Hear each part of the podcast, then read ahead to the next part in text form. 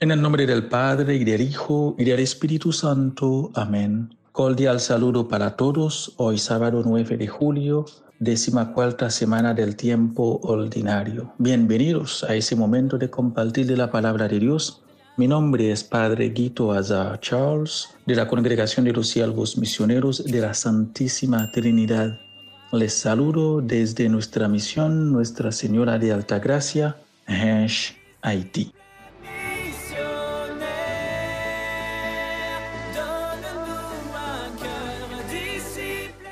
Escuchemos la lectura del Santo Evangelio del día de hoy, según San Mateo, capítulo 10, los versículos 24 al 33. Jesús dijo a sus apóstoles, el discípulo no es más que el maestro, ni el servidor más que su dueño. Al discípulo le basta ser como su maestro y al servidor como su dueño. Si al dueño de casa lo llamaron Belcebú, cuanto más a los de su casa. No les teman, no hay nada oculto que no deba ser revelado y nada secreto que no deba ser conocido. Lo que yo les digo en la oscuridad, repítanlo en pleno día, y lo que escuchen al oído, proclámenlo desde lo alto de las casas. No teman a los que matan el cuerpo, pero no pueden matar el alma.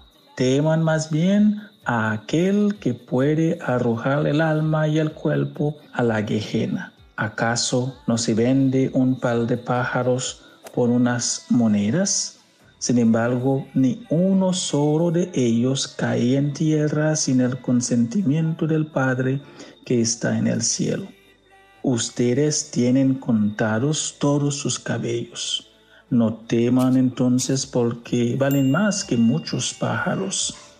Al que me reconozca abiertamente ante los hombres, yo lo reconoceré ante mi Padre que está en el cielo.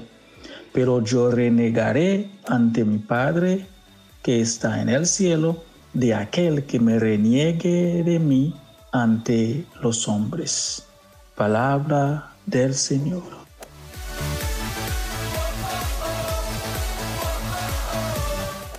En la palabra de hoy, queridos hermanos y hermanas, Jesús nos comparte varias enseñanzas respecto a la forma de ser y de actuar del cristiano en el ejercicio de su misión aquí en la tierra. De esas enseñanzas les quiero compartir dos advertencias.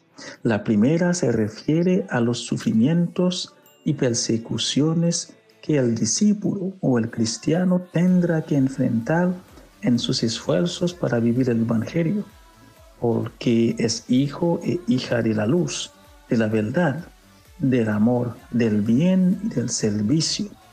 El, el discípulo sufrirá porque no se dejará llevar por los caminos contrarios al Evangelio entonces, el discípulo de Jesús que no conoce persecuciones en su vida debe preocuparse porque vivir el Evangelio de Jesús implica ir a contracorriente, que es denunciar injusticias, defender los valores del Evangelio, la vida y la dignidad humana, sin dejarse dominar por una sociedad que no sabe por dónde ir porque vive de espalda a Dios y a sus promesas de eternidad.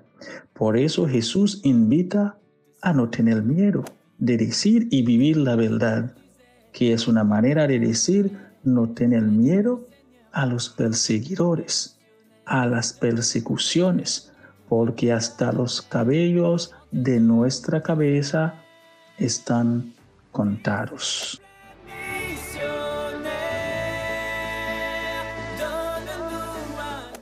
De ahí pues viene la segunda advertencia que es la insistencia de Jesús invitando a sus seguidores, a nosotros, a no tener miedo.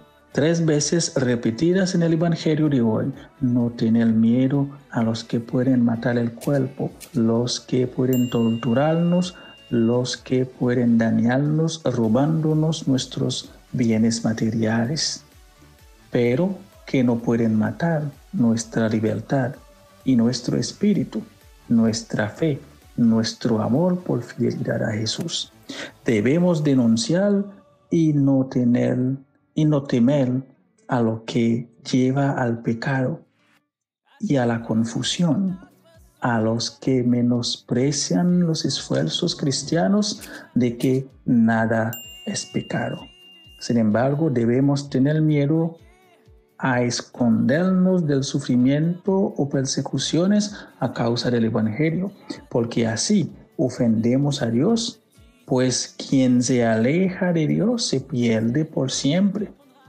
No tener miedo, sino tener confianza en la providencia de Dios. No tener vergüenza de dar testimonio de Jesús, porque si lo negamos ante los hombres aquí en la tierra, Él también nos negará ante el Padre en los cielos. Que el Señor nos concede la gracia de vivir el Evangelio con libertad y valor y que la Santísima Virgen María nos acompañe siempre en nuestros esfuerzos y luchas para seguir más de cerca a Jesús. Un feliz y bendecido día para todos.